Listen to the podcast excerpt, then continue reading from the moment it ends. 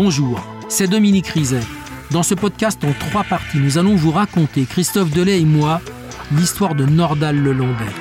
Un épisode de Faites entrer l'accusé, écrit et réalisé par Norbert Le Troll, un document de Guillaume Maury, rédactrice en chef Isabelle Clairac. Bonne écoute.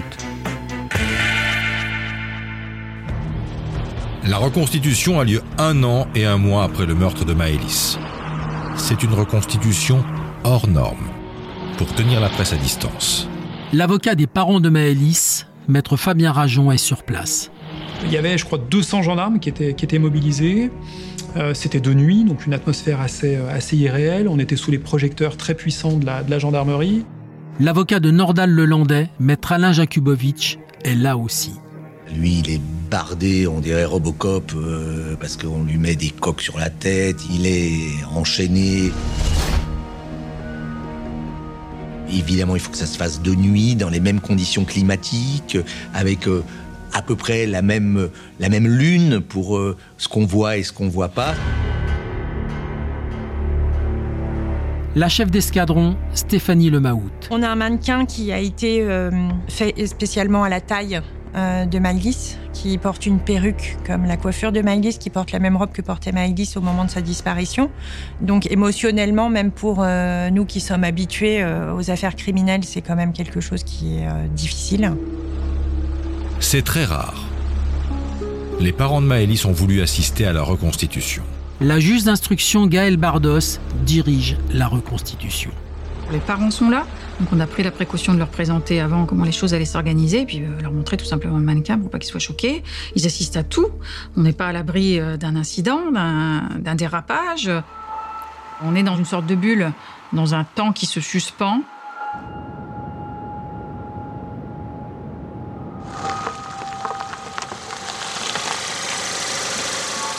Les parents n'avaient qu'une demande. C'était savoir ce qui était exactement arrivé à leur petite fille. Ils étaient prêts à entendre la vérité, quelle qu'elle soit. Il avait promis à la magistrate de dire la vérité. Et en fait, pendant tout le temps de la reconstitution, en aucun cas, c'est ce qu'il a fait. Pour vous donner un exemple, il nous dit qu'il l'a porté délicatement, euh, comme on porterait un enfant blessé. Et en fait, par rapport aux constatations médico-légales, c'était pas possible. C'était pas possible parce qu'en fait, il retourne à la salle des fêtes avec le même t-shirt. Sauf que par rapport au coup qu'il avait porté à Maëlys au niveau du visage, Maëlys saignait. Et que s'il avait porté de la sorte, il aurait eu du sang sur son t-shirt et il n'aurait pas pu rentrer à la salle des fêtes avec le même t-shirt. Donc on sait qu'il ne nous dit pas la vérité. Le Landais répète qu'il a tué Maëlys involontairement. Il a paniqué quand elle lui a demandé de revenir au mariage. Alors il lui a mis un coup. Mortel. Un coup Alors montrez-nous, demande la juge. Le médecin légiste note que c'est pas possible, que ça ne colle pas avec les constatations médico-légales qu'il a faites au niveau des blessures euh, du crâne de Maëlys, notamment des fractures.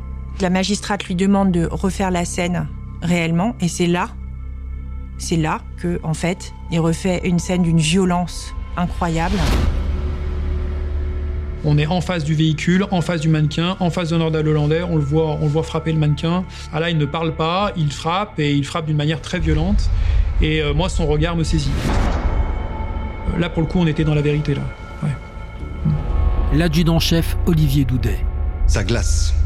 Vu l'intensité des coups, vu la rapidité des coups qu'il produit, euh, euh, il y a- voilà, ça a jeté un froid euh, très clairement, un grand silence euh, tout autour de la voiture où il se trouvait. Aucune personne présente ce jour-là ne peut oublier ce moment où euh, la tête du mannequin euh, part sous la violence des coups portés. Tout le monde a été suffoqué, vraiment, vraiment. Parce qu'on on- on- personne pouvait imaginer une telle puissance, une telle force, une vraiment on est resté euh, scotché quoi. Moi j'ai esquissé un regard vers les parents, mais je je n'arrivais pas à souvenir leur regard.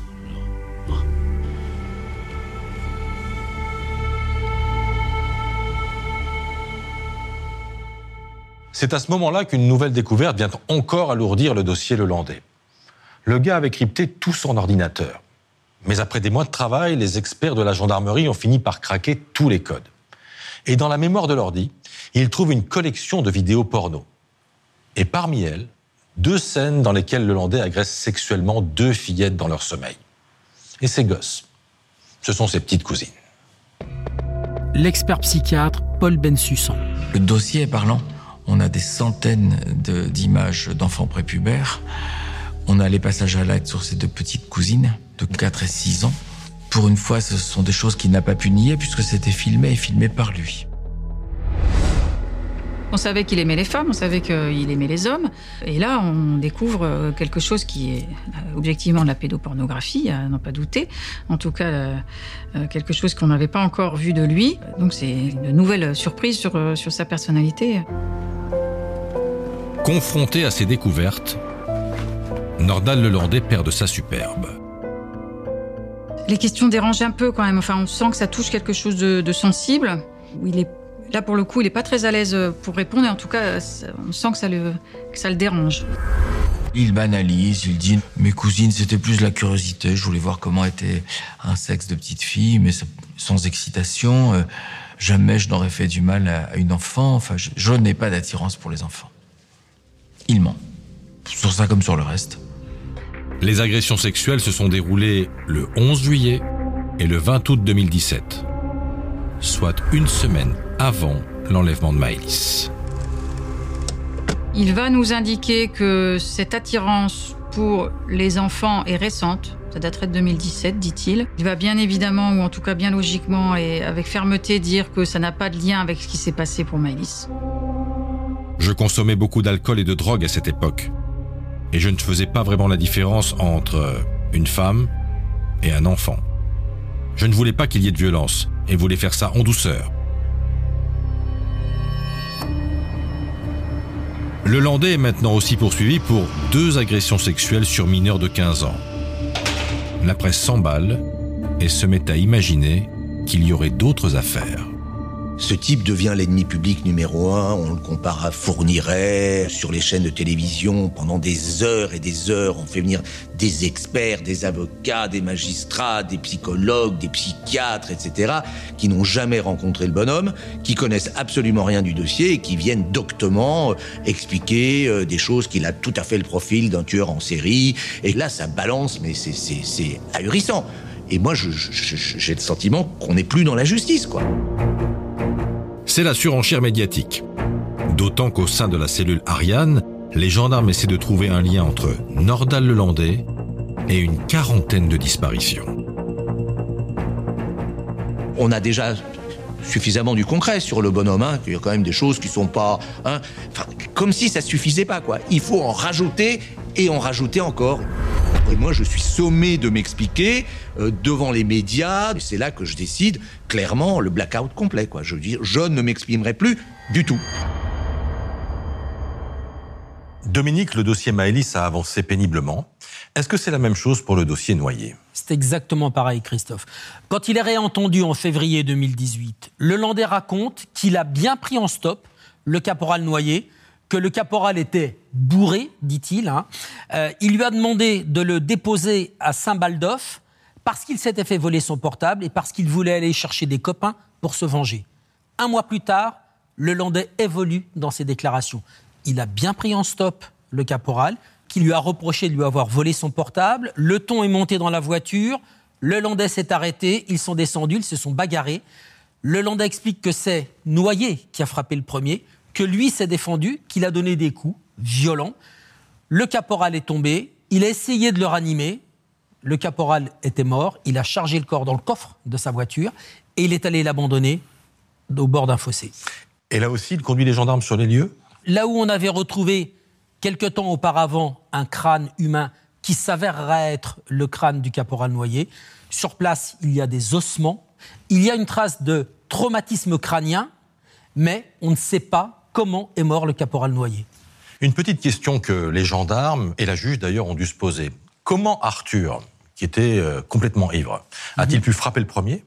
Et surtout, pourquoi vouloir aller à Saint-Baldoff, là où il ne connaît absolument personne? Évidemment, ça laisse la juge et les enquêteurs perplexes, et tout le monde pense à un mobile sexuel. Mais ça, le Landais ne veut pas l'entendre. Et même pendant la reconstitution, il reste sur cette version?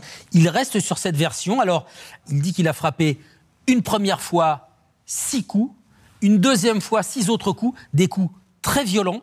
Et ce qui sidère, Christophe, tous ceux qui participent à cette reconstitution, c'est la démonstration que fait Landais, la force qu'il met dans les coups qu'il donne quand il les reproduit. C'est donc la dernière version de Lelandais. Et personne n'y croit. L'avocat de la famille noyée, maître Bernard Boulou. J'y ai jamais cru. La famille n'y a jamais cru. C'est lui qui a dit que ça s'était passé comme ça, donc le juge d'instruction est obligé de lui faire mimer la scène. Mais dans l'état où se trouvait Arthur, c'était pas possible qu'il tienne debout euh, au bout de six coups. Alors 12, c'est pas possible. Nordal Lelandais profite de la reconstitution pour demander un service à l'avocat des parents d'Arthur. Il m'a demandé de transmettre ses excuses à la famille. Je lui ai dit, Monsieur Lelandais, je le ferai qu'à la condition, mais qu'à l'unique condition, que vous nous disiez le bout de vérité qui manque, à savoir comment vous avez tué Arthur, s'il a souffert. Et ces excuses, elles n'ont jamais été acceptées par la famille parce que nous attendons toujours ce bout de vérité. Le 3 mai 2021, quatre ans quasiment jour pour jour après la disparition d'Arthur Noyer, Nordal Lelandais est jugé devant la cour d'assises de la Savoie pour le meurtre du caporal. C'est le premier procès de Lelandais et l'audience est très attendue. Le problème, c'est que les jurés d'une cour d'assises, normalement, quand ils arrivent dans un procès, ils connaissent pas l'accusé. Ils connaissent pas les faits. Ils savent même pas de quoi on va parler. Ils savent que c'est une histoire de meurtre. C'est tout ce qu'ils doivent savoir. Et là, ils étaient, mais abreuvés. La journaliste de France Bleu Isère, Véronique Pueyo, suit le procès. Tout le monde voulait voir la bête, le monstre. on voit arriver un peu un, mec euh, comme tout le monde, quoi. Un, type euh, bien habillé. Euh, on voit qu'il est soucieux de son apparence. Un type qu'on pourrait croiser dans la rue, on ne le remarquerait pas. L'avocate générale Thérèse Brunissot.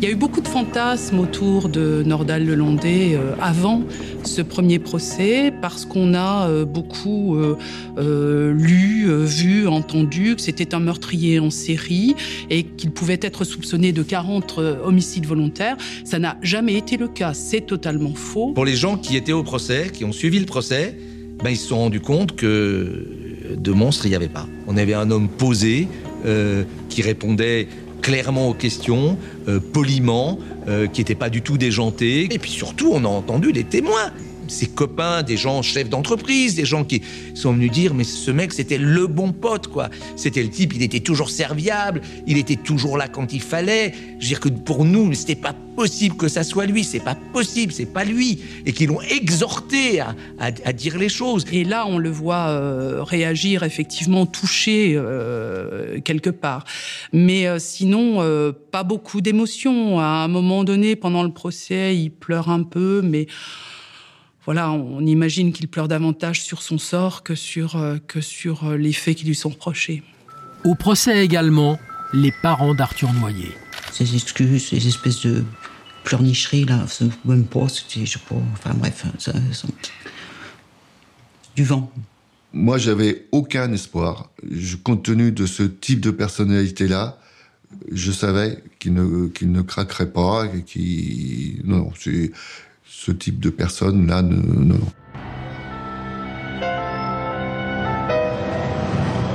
Le Landais répète ce qu'il a toujours dit. C'est une bagarre qui a mal tourné. Toute l'instruction et tout le procès tournent autour de ce que nous a déclaré Nordal Lelandais, mais on ne peut pas donner les causes de la mort euh, d'Arthur Noyer. Il peut avoir été étranglé, on ne le saurait pas puisque l'os par exemple, a disparu. Il peut avoir été euh, victime de coups de couteau. On ne peut pas le savoir, euh, puisqu'on n'a aucune partie molle. Donc, en réalité, c'est une hypothèse, le décès par des coups portés à la face. C'est une hypothèse à partir euh, des déclarations de Nordal Lelandais, faisant suite au euh, constat fait sur le crâne d'Arthur Noyer. Dans son réquisitoire, l'avocate générale expose la véritable raison pour laquelle, selon l'accusation, le Landais a tué Arthur. Et c'est sûrement pas pour une histoire de portable volé. Moi, de ma place, je ne vois pas d'autre mobile que la recherche d'une relation sexuelle. Chaque fois qu'on a abordé cette question-là, il l'a totalement écartée. S'il reconnaît effectivement le mobile sexuel pour le meurtre d'Arthur euh, Noyer, il va être obligé de le reconnaître euh, pour le meurtre de Maëlys. Et ça, euh, ça donne une autre dimension à ce meurtre d'enfant. L'avocat général requiert 30 ans de prison contre Nordal Lelandais. Sa défense doit maintenant prouver qu'il n'a jamais voulu tuer Arthur Noyer. Il l'a pris en stop. Est-ce qu'il y a eu des sollicitations euh, à caractère sexuel? On peut le penser, mais on ne peut que le penser. Et euh, ça se termine effectivement par une bagarre sur un parking. Et euh, il y en a un qui est plus fort que l'autre. Mais, vous savez, on dit que, le caporal Noyer était complètement ivre, qu'il tenait pas debout, etc. Bon, il avait bu, clairement. Mais pour moi, c'est une bagarre entre deux hommes. Il n'y a pas d'armes. C'est vraiment au point, quoi. C'est vraiment au point. En tout cas, il n'y a rien dans le dossier qui montre qu'il y ait autre chose. Là, la peine encourue, c'est 15 ans. C'est plus du tout le même dossier. Donc, j'essaye de convaincre la Cour et honnêtement, ça aurait pu marcher. Euh, je pense que si c'était pas le Landais et s'il n'y a pas la petite Maëlys, pour moi, ça passe. Mais là, c'est pas passé. Alain Jakubowicz ne convainc pas des jurés marqués par le double parcours criminel de l'accusé. Son client est condamné pour homicide volontaire à 20 ans de prison.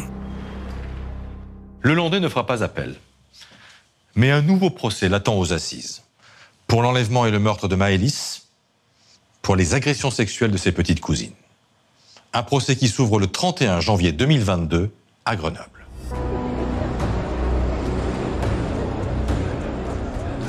Le procès de Nordal Lelandais pour le meurtre de Maëlys mobilise les rédactions françaises et même au-delà. L'émotion est immense. Je sais que la pression va être infiniment plus grande et, que ce procès va être beaucoup plus compliqué. Je, le sais quand j'y arrive. Et puis surtout, moi, j'ai moins de grains à moudre. Hein. Je sais qu'il encourt le maximum de, de la peine, c'est-à-dire perpétuité, 22 ans de sûreté, c'est tout. Face à la cour, face à Lelandais, Colline, la sœur aînée de Maëlys, raconte avec ses tripes la vie broyée de sa famille. Juste après la disparition de sa sœur, avec ses parents, ils vivaient plus que dans une petite pièce de leur maison. C'était impossible qu'ils montent à l'étage, qu'ils aillent dans la chambre de Maëlys et ils vivaient en vase clos tous les trois.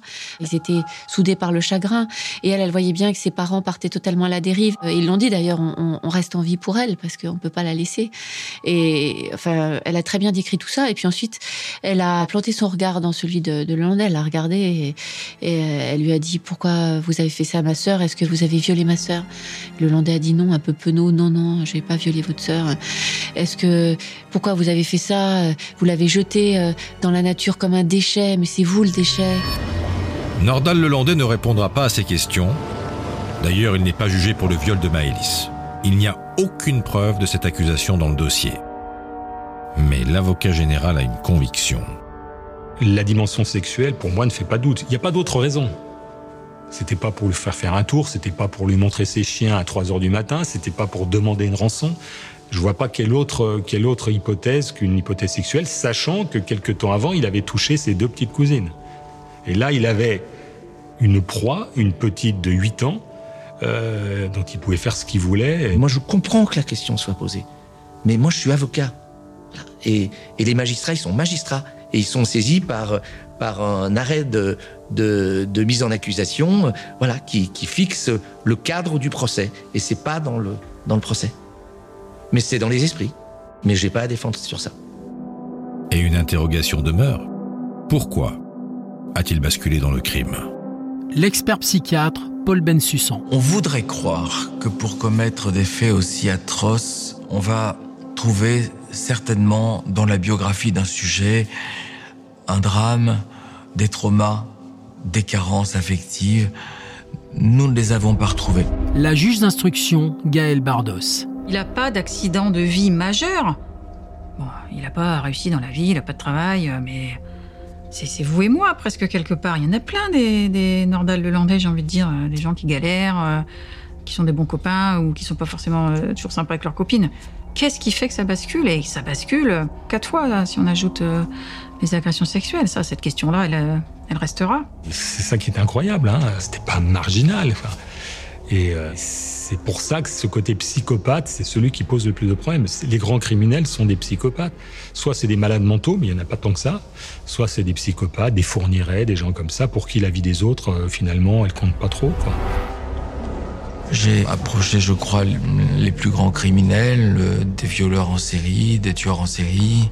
Je n'ai jamais ressenti ça à ce degré-là. Dans l'échelle du crime, c'est quelqu'un qui est absolument dénué de toute empathie et d'un égocentrisme forcené, d'une froideur affective très impressionnante. On n'a rien retrouvé en lui d'authentique, rien retrouvé en lui euh, de touchant ou d'émouvant.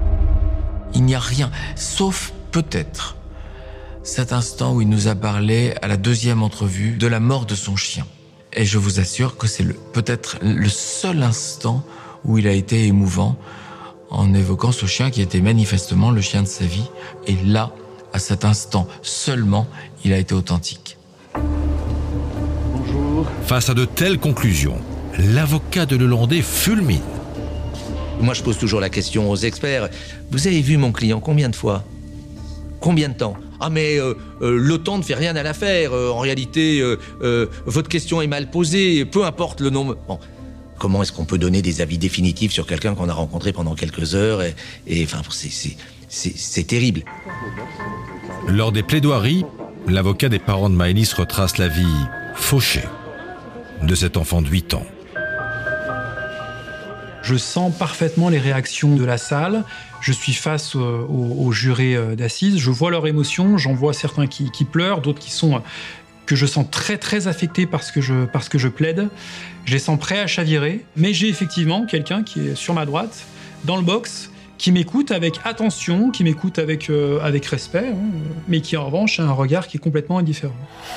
Il euh, n'y a rien dans son regard. L'avocat général demande la peine maximale, la perpétuité pour Nordal Lelandais avec 22 ans de sûreté vient le tour de la défense. J'ai commencé ma plaidoirie en disant comment fait-on pour plaider pour euh, Nordal Hollandais Je crois que j'ai commencé comme ça. Qu'est-ce qu'on fait? J'ai dit au jury que je défends un homme qui a tué une petite fille et que ça mérite d'être sanctionné, que ça mérite d'être sanctionné lourdement, bien sûr, mais qu'ils doivent faire abstraction de, tout le reste. Il doit être jugé pour tout ça, mais que pour ça. Nordal Lelandais est condamné à la réclusion criminelle à perpétuité avec 22 ans de sûreté. Le jour de son 39e anniversaire. Quand on a entendu le verdict, moi je regardais les parents de Maïs, notamment sa maman qui avait le portrait de sa fille euh, dans les bras. Elle l'a pas quitté des trois semaines d'audience. Et euh, elle s'est levée, elle s'est tournée vers ses proches, vers sa fille, et comme si elle brandissait le portrait de sa fille et que sa fille avait gagné, que du haut de ses huit ans, elle avait terrassé un monstre.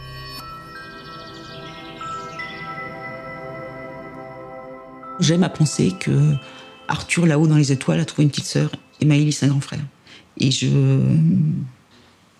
Voilà, je. je... C'est pas rationnel, hein. mais. Mais. Euh, je trouve ça. c'est l'idée que je... J'aime à penser. C'est ça.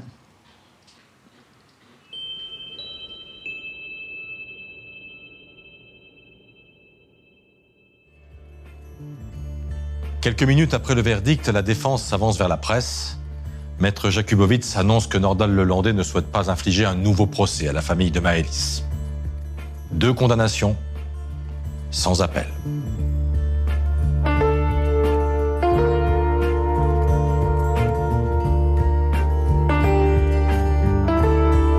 Vous venez d'écouter le dernier épisode de Faites entrer l'accusé consacré à l'affaire Nordal Lelandais. Si vous avez aimé ce podcast, abonnez-vous sur votre plateforme d'écoute préférée pour ne manquer aucun épisode.